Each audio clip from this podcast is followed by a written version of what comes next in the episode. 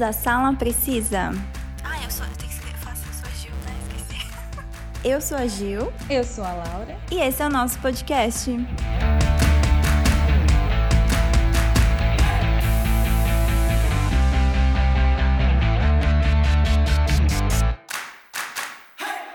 Nos últimos meses, muitas produções estrangeiras começaram a bombar, principalmente né, na Netflix, que é a locadora vermelha mais famosa que tem hoje em dia.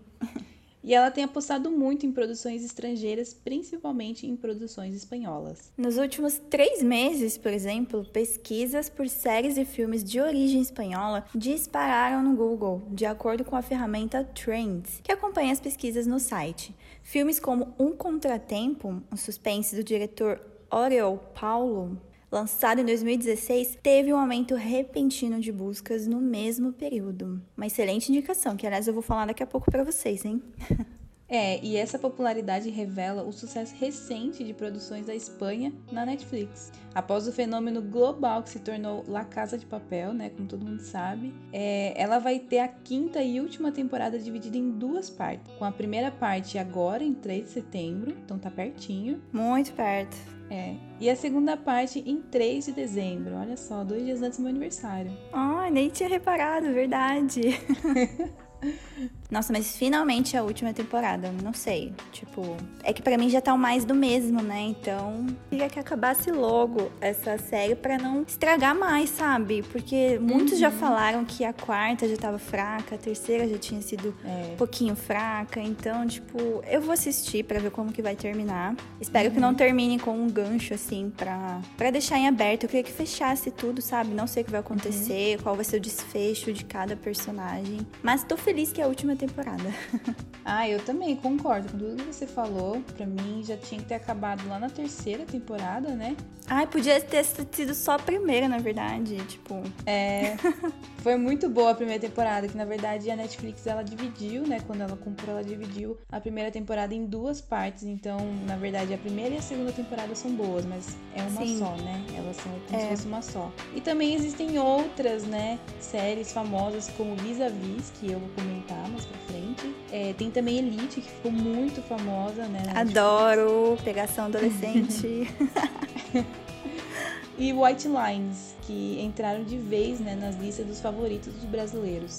Diante de números e repercussões tão positivas, a Netflix instalou em Madrid seu centro de produção na Europa. A escolha pela capital da Espanha sinaliza a intensificação do investimento da empresa na Espanha. Caramba, hein? Netflix É. podendo.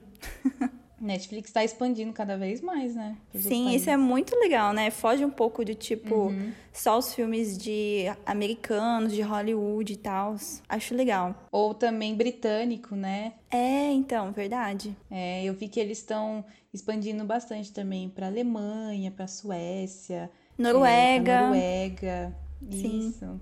É bem legal mesmo. E, bom, as produções né, espanholas, elas não se limitam apenas às produções originais da Netflix. Por isso, hoje, a gente vai indicar e comentar alguns filmes e séries espanholas que mais curtimos. A gente vai tentar não dar spoiler, tá bom?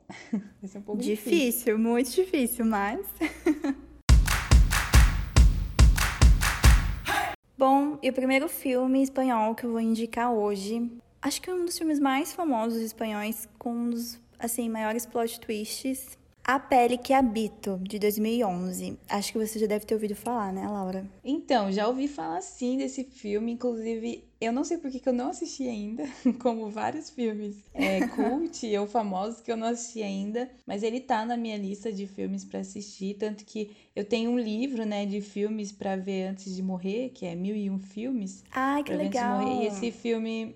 Esse filme tá na lista, tipo, ele tá no livro, então eu quero muito assistir. E eu sei que as críticas, tipo, só falam bem, né, desse filme e tal. É muito bom e muito bizarro ao mesmo tempo. Bom, ele é dirigido pelo Pedro Almodovar, né? Um filme espanhol de drama e suspense psicológico. Ele foi lançado em 2011, mas continua surpreendendo espectadores no mundo todo. Eu acho que não faz muito tempo que eu assisti. Não assisti em 2011, óbvio, assisti bem depois, acho que sei lá, 2015, 2016, acho que assisti. E reassisti esses tempos e é muito bom, continua muito bom.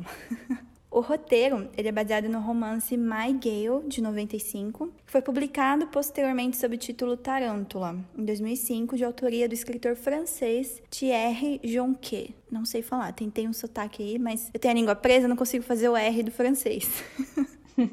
Bom, como você não assistiu, Laura, eu vou comentar sobre o filme, mas de uma forma é, sem dar o plot twist final, tá? Pode ser que no caminho, assim, do enredo você deduza o que pode acontecer no final ou não. Uhum. Bom, o papel principal, quem faz é o Antônio Bandeiras. Então, o filme começa com uma mulher que tá presa num quarto e recebe comida através de um compartimento na parede.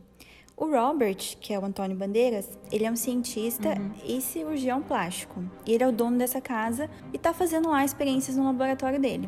E aí ele entra no quarto para visitar essa mulher, que ela, é, o nome dela é Vera. E ele descobre que ela provocou vários ferimentos no próprio corpo dela. Aí ele começa a cuidar dos machucados e ela questiona quando que tudo isso vai acabar. Então essa é tipo meio que a introdução do filme. Depois a gente vai para uma palestra com os colegas de profissão do Robert, onde ele apresenta um projeto revolucionário, uma pele artificial muito resistente que ele chama de Gal, em homenagem à sua esposa, que já faleceu. Então Antônio Bandeiras afirma que usou células de porco e não células humanas para obter esse resultado. Logo a gente percebe que ele mentiu, porque a pele foi criada a partir do material genético daquela mulher lá, a Vera, que foi aplicada em todo o seu corpo. Então, enquanto o Antônio Bandeiras está fora, eu vou chamar ele de Antônio Bandeiras, tá? O nome dele é Robert bom. no filme. Aí, enquanto ele tá fora lá na casa dele, tem a Marília, que é a empregada da casa. E ela recebe a visita do seu filho. O nome dele é Zeca. E essa é, sério, uma das cenas mais bizarras do filme. Porque ele é tipo um criminoso violento e ele tá fugindo da polícia. Então, por isso que ele vai lá na casa, né? Onde a mãe dele trabalha. Uhum. E ele tá fugindo e ele quer alterar a sua fisionomia, porque, né, o Antônio Bandeiras é cirurgião plástico. Então por isso que ele foi lá. Só que quando ele consegue entrar no local, ele vê as imagens da Vera, né? Porque tem câmeras naquele quarto onde ela fica. E vai atrás dela. Mas sabe o que é bizarro? Que ele tá com uma é, fantasia de tigre. Nossa. Esse cara, sabe aquela roupa toda colada no corpo? E tem, tem até o rabo do tigre. Tipo, é muito bizarro. Muito bizarro mesmo. Aí eu não sei se eu não vou falar o que, o que rolou, né? Nessa cena. E aí depois a gente vê que a Marília, ela conta pro Antônio Bandeiras que o Zeca é irmão dele. Foi um spoiler, não tão assim, que não vai mudar a sua experiência de assistir o filme. E de ninguém, caso vocês também não tenham assistido né? E que o Antônio Bandeiras ele nasceu de uma relação extraconjugal com o antigo patrão, ou seja, a Marília é mãe do Antônio Bandeiras também, e ela é empregada da casa dele. Aí o filme ele volta para o passado, seis anos atrás. Aproximadamente assim no meio do filme, a narrativa viaja até o passado e mostra o que conduziu os acontecimentos. O Antônio Bandeiras ele vai numa festa de casamento com a Norma, sua filha adolescente, que se encontrava em tratamento. Ela começa a trocar olhares com um jovem durante a festa, quem nunca, né? o Vicente, que convida ela para um passeio no jardim. Cuidado, gente, perigoso quando o cara te chama para passear no jardim. Os dois se envolvem, mas ele ignora os seus pedidos para parar e acaba batendo nela. Na visão dele foi sem querer, né? Mas ela acaba ficando inconsciente, porque ela já era uma menina que estava fazendo tratamento, ela, ela não sei o que ela tinha, mas ela tinha alguma coisa. Hum. Aí, o Antônio Bandeiras encontra a filha desmaiada no jardim e procura ajuda. Só que quando ela desperta, ela acaba tendo um surto psiquiátrico, a menina. E ele vê um cara fugindo de moto. E aí ela volta para o hospital, ela tem uma piora, né, no seu quadro e tem e começa a ter pânico de homens, ou seja, ela ficou traumatizada com aquilo que aconteceu na festa. E aí o Vicente, ele trabalha como estilista na loja de roupas da sua mãe. E antes de sair do local, ele comenta com uma amiga tá pensando em ir embora, tipo, ir embora da, da cidade e tal. E aí, quando ele tá viajando de moto, ele é perseguido e é sequestrado pelo Antônio Bandeiras. Porque eu acho que ele reconheceu, né, que era a moto daquela noite lá da festa. E aí muita coisa acontece, eu não posso falar porque daí é muito spoiler. Então, esses acontecimentos foram seis anos antes e aí a gente volta no presente. Então, tipo, o começo do filme é o presente, aí tem esse uhum. é, episódio da festa, que é seis anos antes, e aí a gente volta pro presente. E quando volta, a gente percebe que a Vera, não sei se você lembra, aquela mulher do começo, que estava lá no uhum. quarto, na casa do Antônio Bandeiras. Ela e ele estão vivendo um aparente relacionamento e ela já conseguiu alguma liberdade, porque o filme começa com ela no quarto, né? Meio que ele mantinha ela como prisioneira. Tanto que ela até questiona no começo, né? Quando que tudo isso vai acabar? E aí, quando volta o filme pro presente, ela já tem é, essa liberdade, né? Tanto que ela vai sair, é, ela sai no shopping, vai fazer compras com a Marília, né? A empregada da casa. Uhum. E aí que é o final. que eu não posso falar. Mas eu não sei se deu pra você entender mais ou menos como funciona esse filme. Ah, eu fiquei interessada, porque na verdade eu conhecia é, sobre esse filme, mas eu nunca tinha lido nada mais profundo, assim, ninguém tinha comentado nada sobre esse filme comigo. Eu acho que uma vez a minha irmã só falou que esse filme era muito bom e eu tinha que assistir, mas ninguém nunca, sabe, me contou sobre o filme. Aham. Uhum. É, eu contei bem picado, né? Tipo, que não dá para entender nada. Eu acho que você nem deduziu nada, né? Do filme. Não, nunca vi. Ai, que bom, porque eu quero que você, quando você assista, você me manda mensagem e fala: Meu Deus do céu, não acredito. Tá. porque assim, no, no meio do filme, quando tem aqueles acontecimentos do passado, meio que você já descobre o que acontece. Uhum. Entendeu? Mas ainda assim, você fica pensando: não é possível. Não é possível hum. que isso aconteceu. Não é possível que ele fez isso. Não é possível. E você gostou do final ou você, tipo, achou que poderia ter mais? Não, o final é muito bom. Muito bom. Hum. Tipo, acaba assim de uma forma. Acaba e você fica, meu Deus, acabou. Sabe? Tipo, eu não sei explicar. Uhum. Você fica digerindo tudo que você assistiu, tudo que aconteceu. é bizarro. Principalmente pelaquela cena. Assim, é bizarro o filme todo em si, né? Porque você vê, uhum. meu Deus, o que que é, leva um ser humano a fazer isso? Sabe? Uhum. Então, tipo, e tem algumas curiosidades, né? Porque o filme, ele tem, ele é espanhol, mas ele tem referências ao Brasil. Dá para entender que o Antônio Bandeiras, né, o Robert, sua mãe e seu uhum. irmão, eles são brasileiros. Ah. Ai, legal, né? Mas eles não chegam uhum. a falar, eu acho. Não lembro muito bem dos diálogos, mas acho que eles não. Em nenhum momento eles falam, tipo, somos brasileiros. E também, durante o filme, a gente consegue identificar um quadro da pintora brasileira Tarsila do Amaral. É a Olha paisagem só. com ponte, que é mostrado na parede do, da casa do Antônio Bandeiras. Então tem algumas referências aí do Brasil no filme. Mas é um filme hum. que eu super recomendo para todo mundo porque tem um plot twist muito legal, muito legal mesmo. Vou assistir, deu vontade. Assiste. E o, que nem você falou, o diretor desse filme, que é o Pedro Amodova, não sei se é assim que fala o nome dele, ele é famoso, né, por fazer vários é, filmes, assim, espanhóis de peso e tal. É, tem vários outros cults dele, assim. Ah, eu não sabia, que legal. Mas eu acho que o mais cult foi esse. Ah, sim. É, é. Com certeza. ah, mas assista, não vão se arrepender. Bom, e a primeira produção espanhola que eu escolhi para falar também é de um outro diretor muito famoso né, na Espanha que faz filmes espanhóis ou também faz filme americano, né? Mas é o Guilherme Del Toro. Ah, que demais! Adoro ele. eu gosto muito também dos filmes dele. E o filme que eu escolhi é um filme que eu amo, assim, apesar dele ser meio creepy. Acho que eu é sei qual é. Do... Sabia! é o Labirinto do Fauno. Eu assisti esse filme quando eu era criança, ó. Eu era tipo. É, eu acho, não, acho que era pré-adolescente. Então, o filme é de 2006, né? ah. né? Estreou aqui no Brasil dia 1 de dezembro de 2006. E na época que ele saiu, meu, ele fez muito sucesso, muito sucesso mesmo. Tanto que participou de vários várias premiações, participou de Oscar, ganhou Oscar e várias outras coisas. E é um filme assim que é cult, é tipo para quem gosta de fantasia com ao mesmo tempo coisas meio nada a ver, assim, sabe? Tipo, Labirinto do Fauno me lembra bastante Coraline, né? Aham. Uhum. Bem bizarro também. Isso, bem bizarro, bem creepy mesmo, né? E para quem não lembra, para quem nunca assistiu, é, conta a história, né? Se passa na Espanha em 1944 e conta a história da Ofélia, né, que é uma menina, né, uma criança ainda, e ela e a sua mãe, a mãe dela é doente, né? Acho que ele, não lembro se ele chegou a falar o que, que é a doença dela, mas eu sei que ela é tipo anda de cadeira de rodas, ela é bem, bem assim doente, e ela, na verdade, ela é viúva, né, do pai da Ofélia, e daí ela acaba casando com o marido novo e ele é um cara super importante na Espanha. E daí as duas se mudam lá pro casarão onde esse marido novo da mãe dela mora.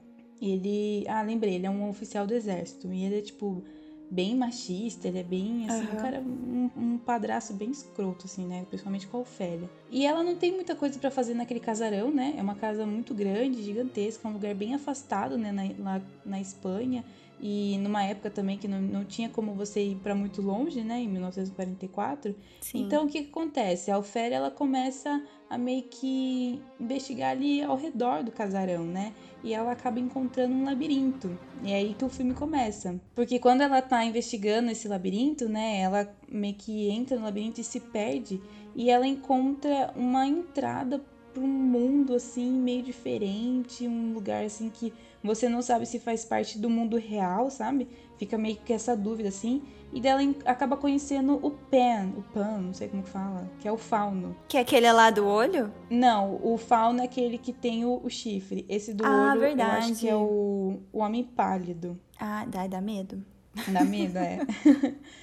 Mas ela conhece o, o Pan, eu vou chamar ele assim, o Pan. Tá que é o Fauno. E daí eles acabam tendo, fazendo amizade, né? Os dois. A Ofélia, ela, tipo, é, não tem medo de nada, então, tipo, ela pega amizade muito fácil com o Fauno. E daí ele é, acaba falando que ela é uma lendária princesa perdida e que ela precisa completar três tarefas perigosas para ela poder se tornar imortal. Então, o filme inteiro é sobre isso, é sobre a Ofélia é, tentando fazer essas tarefas, né? Tanto que uma delas é entrar na sala lá onde o homem pálido fica. E eu não lembro direito o que era a tarefa que ela tinha que fazer lá, mas ela tinha que fazer alguma coisa com ele e, tipo, não podia ser notada por ele, né? Tanto que uhum. quando ele coloca o olho na. O, quando ele coloca a mão na cabeça, assim, que tipo, o olho dele tá na mão, que é aquela cena famosa. Sim. É, é uma parte, assim, bem intensa do filme, porque é uma parte que a Ofélia tinha que tomar cuidado. Que daí ele tá olhando, né? Então, esse filme, ele, assim, é meio tenso, assim, eu acho que uma criança assistindo hoje em dia não ia curtir muito, eu não sei, é porque eu assisti uns filmes meio estranhos quando eu era criança.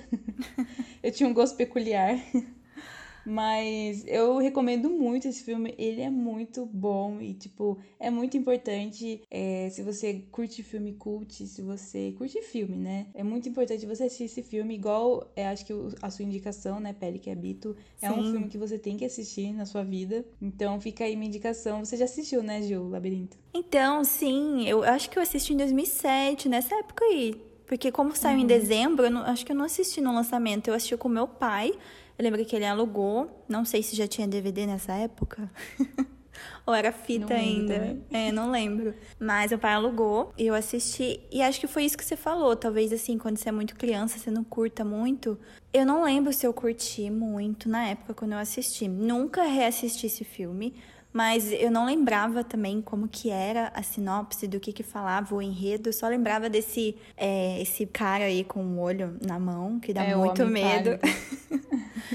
e, nossa, eu quero, acho que eu vou reassistir sim, porque parece ser muito, muito bom. Porque realmente eu não lembro de nada na época. que eu assisti faz muito tempo. E eu adoro os filmes do Guilherme Del Toro, porque ele sempre mistura, tipo, fantasia. Fantasia, com... né? É, tipo, com, com umas coisas assim meio creepy, que dá medo. Que nem. É... eu também gosto muito daquele A Forma da Água, que é dele, que também ganhou Oscar. Ah, eu não assisti esse, confesso que não. Nossa, não eu, adoro. E o, o monstro, não sei, eu não lembro se era esse o nome, mas o monstro do A Forma da Água, ele lembra muito, muito o. Eu não lembro se é o fauno ou se é. Não sei, eu sei que parece um pouco. E parece um pouco o, aquele bicho do Hellboy, sabe? Do filme antigo do Hellboy? Sei. Que tem aquele homem-peixe lá. Uhum. Então, é, é, meio que. Eu acho que o Guilherme Del Toro teve alguma coisa a ver com o Hellboy. Não sei, não tenho certeza se eu tô falando. Ah, eu acho que teve errada. sim. Não sei se você, qual você tá falando. Você tá falando do. O, os últimos do que antigo. saíram? O primeiro, o segundo? Com aquele ator Ron Howard, uma coisa assim. Ah, não sei. Mas é o, o Hellboy lá que tem o Homem-Peixe. E ele lembra bastante o cara do o Homem-Peixe também, do A Forma da Água. Ah, que, lembra legal. bastante também o Fauno e o, o Homem Pálido. Porque é sempre o Guilherme Del Toro sempre coloca essas características parecidas dos monstros dos filmes dele. É, ele se inspira nele mesmo. Uhum, sim. Nas próprias criações dele. Ai, mas legal. Quero muito reassistir O Labirinto do Fauno. Bom, se você deseja ver um suspense de qualidade que não decepciona, a dica principal para esse tipo de assunto é o cinema espanhol. Porque sim, em questão de produzir filmes com tramas completamente imprevisíveis, os espanhóis colocam qualquer diretor de Hollywood no chinelo. Sério.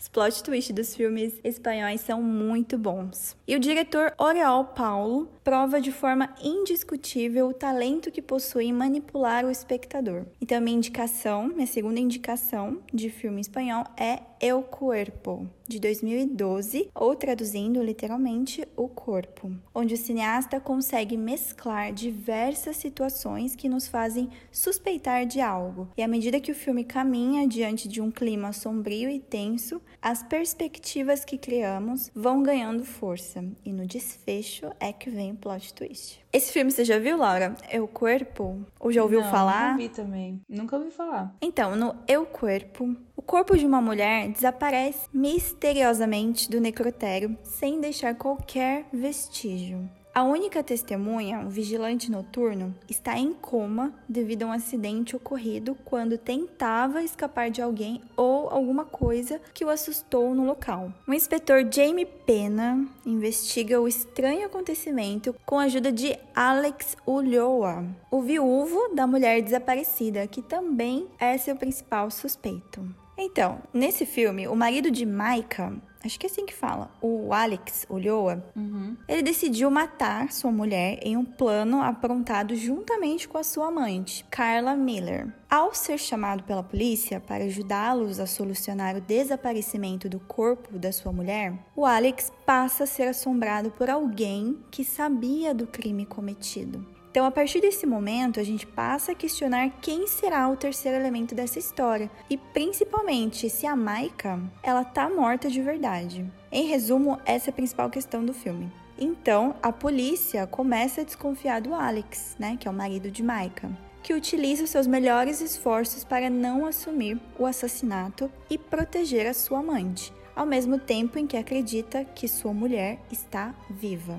Então o filme ele começa como qualquer filme de suspense e até certo momento a gente pensa que será mais um filme clichê e até a gente tenta desvendar a trama. Só que chegando perto do final do filme a gente percebe que é praticamente impossível. Cada minuto da história consegue prender a gente mais ainda e os eventos imprevisíveis vão brincando com as nossas mentes. Tirando o uso dos flashbacks, é interessante notar que o filme se desenvolve em apenas uma noite e tudo que acontece dentro do necrotério, onde estão o Alex e os policiais encarregados de investigar o caso do corpo desaparecido, é o que deixa o filme claustrofóbico e misterioso. Nossa, esse filme é muito bom, Laura. Eu só vi uma vez. Não sei porquê, quero, queria ter visto mais vezes. Aliás, vou até ver de novo, porque o plot twist é muito bom. Então, eu gosto bastante de filme que conta, tipo, a história baseada em flashbacks. Tipo assim, você vai tentando desvendar Sim, junto, sabe? Tem bastante nesse filme. É, a minha mãe também curte muito filme assim. Nossa, então ela vai adorar esse filme. É, é muito a cara dela isso daí. Acho que eu vou assistir com ela. Nossa, assista, porque realmente, tipo, você começa a pensar, meu Deus, será que a mulher fingiu que morreu quando o marido tentou matar lá com a amante e tá é, brincando com ele, sabe? Tipo. Porque ele, ele pensa, será que realmente eu matei ela? Será que ela tá viva mesmo? Porque, né, o corpo dela, no caso, ele matou, isso não é spoiler, né? Ele mata a mulher com a amante e o corpo dela desaparece lá do necrotério, né? Antes de fazer a autópsia. Então, tipo, o que será que aconteceu? Quem que pegou o corpo? Será que ela acordou? ah, então é muito bom. Esse diretor, ele, igual eu falei, né? Ele gosta de manipular o espectador. Então, você pensa que é uma coisa, mas na verdade não é isso que você tá pensando, é outra coisa totalmente imprevisível. E isso que é legal do cinema espanhol e desse diretor. E onde que tem? Tem algum lugar esse filme? Então, eu acho que não tem na Netflix. Na época eu baixei, Uhum. na época que eu ainda baixava filmes no Torrent. Ai, que feio. Mas deve ter no streaming, com certeza. É, Labirinto do Fauno, esqueci de falar também, mas não tem em nenhum lugar. Ai, É, que triste. Queria que, é, queria que tivesse em alguma plataforma, mas, né, qualquer coisa a gente assiste no streaming. Sim. Então, a Netflix podia, né, colocar esses filmes mais antigos, assim, Uhum. né, no seu catálogo. Tanto que. Porque esse é de 2012. Então, né, um Uhum. pouquinho velho. E Pele que Habito é 2011. Eu acho que Pele que Habito já esteve na Netflix. Não sei se está Eu ainda ou se já tiraram. Mas já esteve. Hum. E eu, corpo, eu queria muito que tivesse. Vamos, Netflix, colabora aí. Coloca esse filme. vale muito a pena.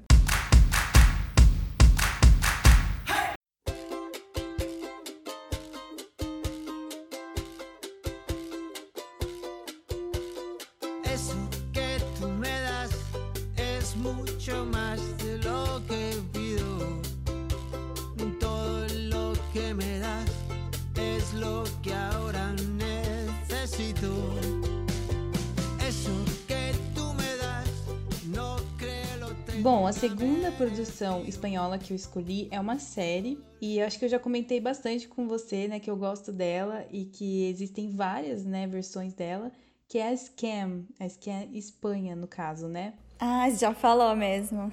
Tem de vários países, né? Sim, então, na verdade a original, ela é da Noruega. Daí, depois de um tempinho, como fez sucesso, né, essa série, porque na verdade, essa série, a Scam, ela é meio que uma cópia do Skin, sabe? Ah, sabia. Aquela série que a gente já assistiu, né? Aham. Que é a série britânica, tem a americana, só que a americana não fez sucesso. É a britânica que é a mais famosa. E daí saiu Scam, só que saiu só pra televisão da Noruega. É tipo quando saiu La Casa de Papel, que foi Aham. só pra Espanha, e daí acabou fazendo sucesso. E daí a Scam é, da Noruega fez sucesso, né? Os atores é, ficaram meio que famosinhos assim na internet. E daí outros, outros países começaram a fazer versões. Tanto que tem a Scam Espanha, tem Itália, tem.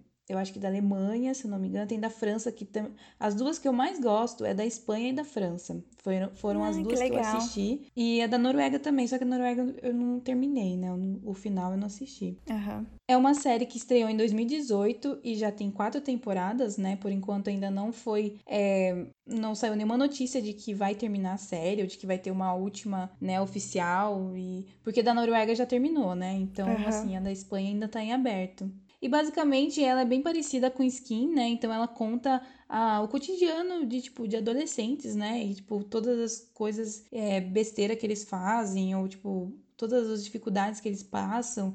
Mas eu acho que um diferencial do, dessa essa série Skin, que é na britânica, eu acho que a Scam, ela aborda mais temas é, profundos, assim, sabe? Então, Aham. ela aborda bastante homossexualidade, ela aborda bastante sobre imigração, né? Tipo, tanto que em todas as versões da, da Scam, de todos os países, tem uma personagem que ela é árabe. Então, Ai, que legal. é, então eles falam bastante desse lado sobre você ser uma pessoa é, árabe, né? Sobre você ser muçulmana em um outro país, que é tipo, por exemplo, a Espanha, que é um país super católico. Então eles falam bastante disso. E também diferente da Skin, né? Que é a, a série britânica. A, a Skin, ela, cada episódio, né? De uma temporada, ela falava sobre um personagem.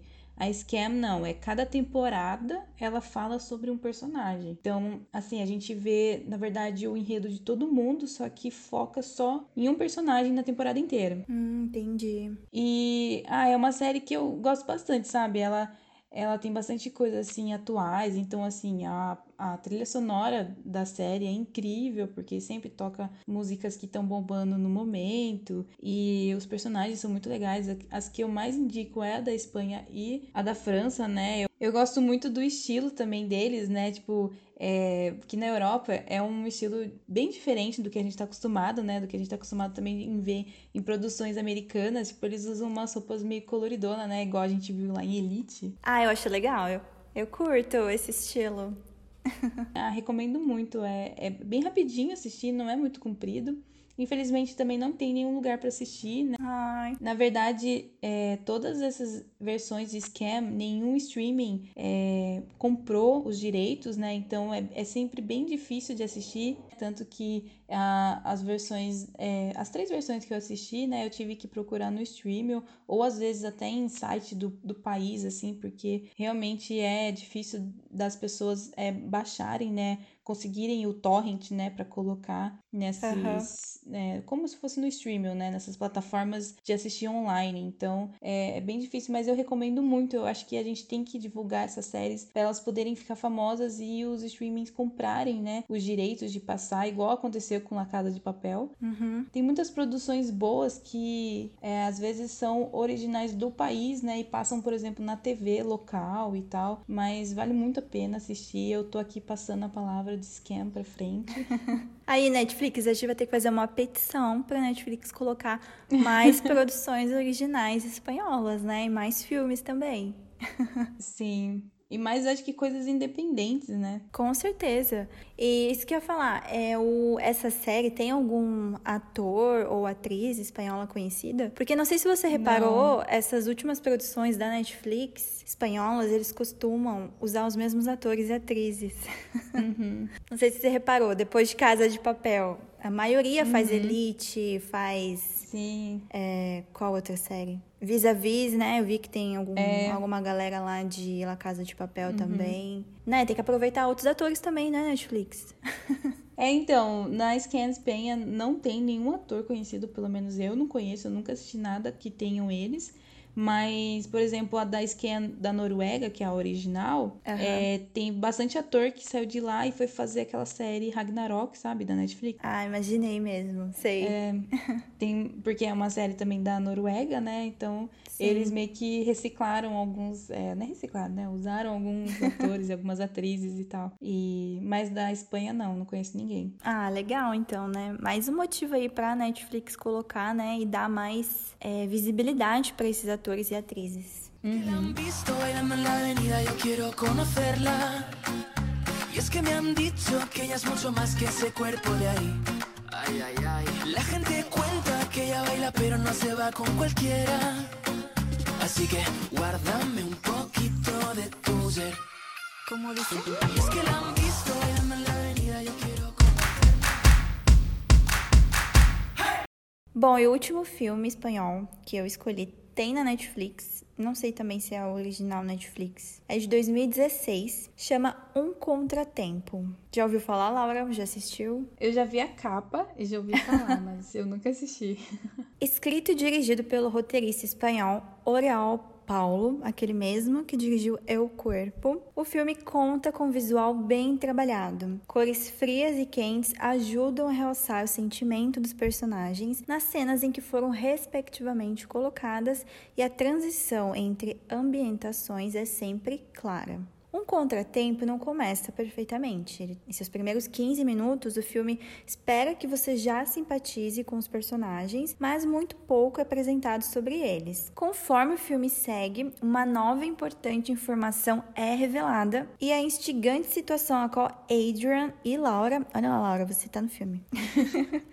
são submetidos vai corrigindo tal erro. Boas interpretações também acabam facilitando a empatia para com os personagens e, consequentemente, uma melhor imersão. Mas vamos entender um pouco mais sobre o filme para dar mais vontade de assistir. Então, o personagem principal do filme é o Adrian Doria. Parente do governador de São Paulo. Doria, brincadeira. Então, o Adrian, ele, assim, eu vou falar assim, tá? Com sotaque americano, mesmo sendo espanhol uhum. o filme. Ele é um empresário bem sucedido nos negócios, é bonitão, é rico, tem uma bela esposa, uma filha linda, ou seja, né, tem uma vida perfeita. E tem uma amante, satisfeita com a forma que o relacionamento está sendo conduzido. Ou seja, tudo está indo muito bem na vida dele. Só que então o Adrian, ele desperta em um quarto de hotel depois de ter sido atingido na cabeça a sua amante, a Laura, ela tá morta no banheiro, coberta de euros. E para piorar a situação, o quarto que ele tá tá trancado por dentro, sem vestígios de que, além dos dois, mais ninguém entrou ali. Então, bem interessante, né?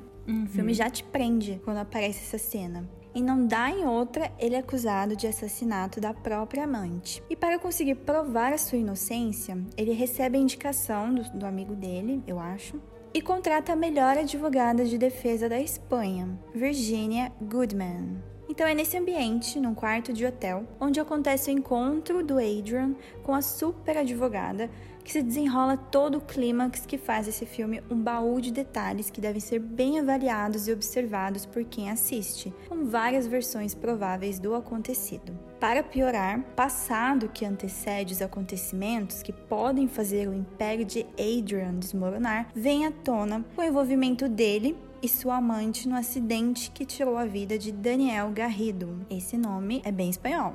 Uhum, é mesmo. Sem entrar muito nos detalhes dessa parte da história, entram na confusão mais personagens. O pai do Daniel, né, o Tomás Garrido, e sua mãe, e uma sequência de fatos muito bem colocados pelo roteiro. Todos sabem que um problema nunca vem sozinho. E além desse núcleo familiar da vítima, ainda tem também o motorista que passa na hora do ocorrido, assumindo o papel de testemunho original do acidente. A interação de uma história com a outra que é a principal do filme, vai nos conduzindo a uma série de suposições. Pois é, então, né, teve uma testemunha esse acidente. E de uma forma bem inteligente, como já disse antes, bem montada, quem assiste é tomado por uma certa ansiedade boa, na intenção de descobrir se ficamos do lado do empresário, da falecida amante, ou se enxergamos todos como vilões. Eu confesso que até o, assim, o final do filme eu não sabia. Tipo, quem era o culpado, o que que rolou, sabe? Tem plot twist? Tem, todo filme espanhol tem, isso que é legal.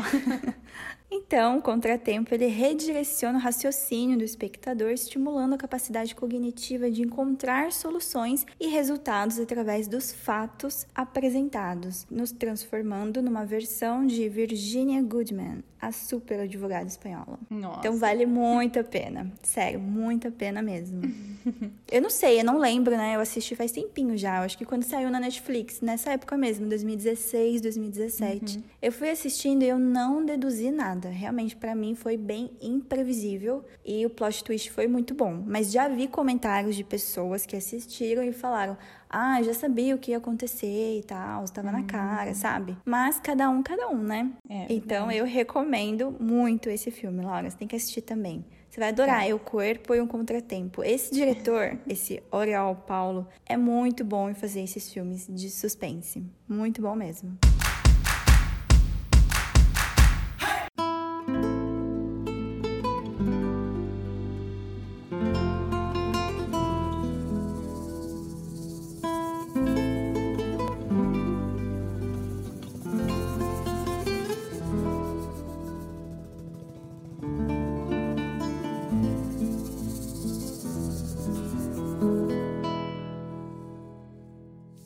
Última produção espanhola que eu escolhi pra falar, eu já tinha comentado aqui, né, é Vis a Vis, que é uma eu acho que ela é original na Netflix, não sei, mas ela está disponível na Netflix. E tem mil temporadas.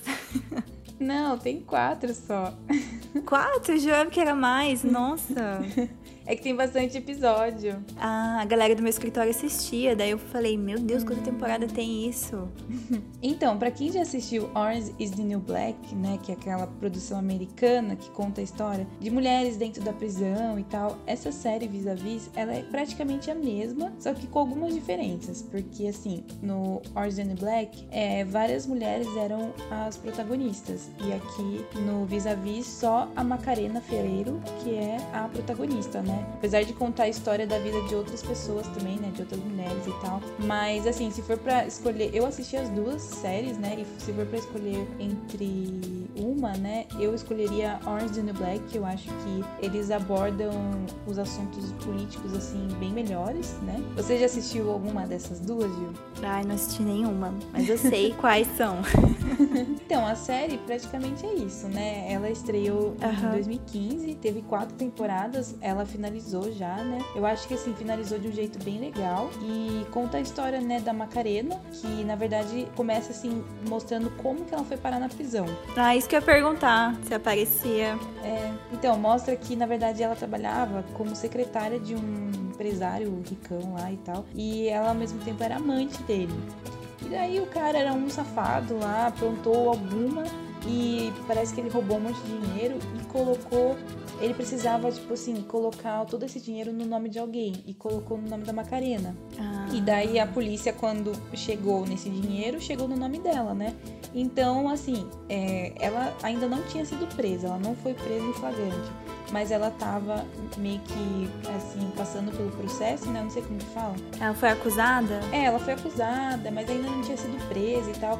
Então ela tava Aham. tentando pedir ajuda pro, pro amante dela pra tentar livrar ela disso, né? Dele contar a verdade, de que na verdade o dinheiro era dele, só que só tava no nome dela e tal. Só porque precisava abrir uma conta. E daí o cara meio que picou a mula, assim, tipo, vazou. E Sabia. nunca mais deu satisfação. E daí, ele- mas na verdade, antes dele, tipo, vazar, ele falou assim que seria bom ela meio que se entregar. E depois de alguns dias ele dava um jeito de tirar ela da cadeia, né? Então, assim, ele falou assim: você vai ficar uma semana só presa. Daí Ai, eu vou dar um duvido. jeito. É, daí ela, ela ficou pensando naquilo, se ela se entregava ou se ela tentava contar a verdade. Porque, assim, se ela contasse a verdade, o processo ia pra outro rolê, né? Porque daí ela ia estar Aham. acusando outro cara e, e tal, enfim. Aí no final ela acabou indo pra prisão, achando que só ia ficar uma semana, e o cara vazou na vida aí, nunca mais voltou. E então ela ficou as quatro temporadas na prisão. Praticamente isso.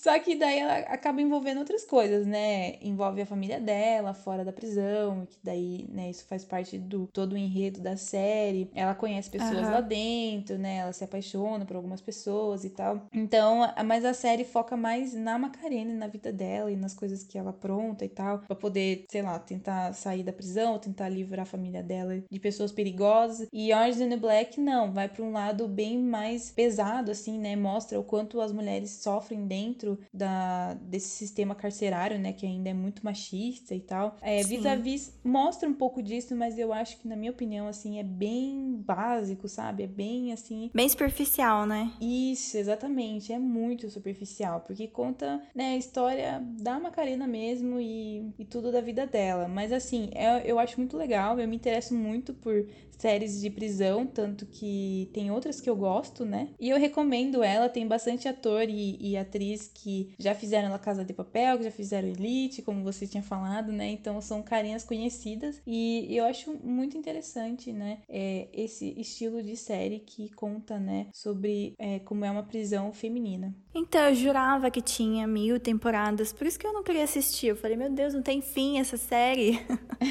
Mas eu não sabia que eram quatro só e que já terminou. Não são cinco? Não, então, é porque teve uma série spin-off de uma temporada ah, só. spin-off. Só que foi Ah. muito bosta, muito ruim, muito ruim. Mas como assim? Spin-off de outra personagem? É, é porque tem duas personagens que na verdade são meio que as protagonistas, que é a Macarena e a Zulema, que é aquela policial lá do da Casa de Papel, sabe? Aquela policial do mal. Ah, eu achei que a Macarena fosse essa, a Não, policial. É, não, não, a Macarena é uma loirinha, que é a principal lá. Ah. E daí as duas, tipo, elas saem meio que na mesma época, na, na última temporada elas saem da prisão meio que na mesma época. Aham. E daí conta a, a história delas fora da prisão, né? Tipo, que elas estão. Que elas acabaram aprontando um negócio lá e estão foragidas da polícia, então elas ficam a temporada inteira fugindo. E, meu, é muito ruim. Ai, eu odiei ter assistido essa série, esse spin-off. Meu, sai da prisão pra aprontar mais ainda e ficar É. fugindo da polícia. Não, e tipo, parece que o diretor, ele ficou com preguiça de, sei lá, fazer um roteiro direito, sabe? Porque a- as personagens não são nada a ver com o que elas eram na, na prisão, sabe? Então, isso que eu ia falar, ela não cometeu um crime pra estar na prisão. Foi uma coisa totalmente, É. né, que aconteceu assim, que jogaram pra ela, e daí ela sai da prisão e quer cometer um crime. Meio assim, nada a ver, né, com a É. personagem, com o que foi apresentado nas temporadas. É, então, porque por mais que a Macarena, ela, tipo assim, mudou um pouco na prisão, mas ela nunca chegou ao ponto de mudar tanto a ser uma criminosa, entendeu? Então, é isso que eu não gostei. Ah, eu odiei. Então, se você quiser assistir um dia, você cancela essa quinta aí, que na verdade é um spin-off. Então, você só assiste as quatro e cancela a outra, e porque só vale a pena as quatro. Ah, mas interessante, quem sabe? Vou colocar na minha lista infinita de séries.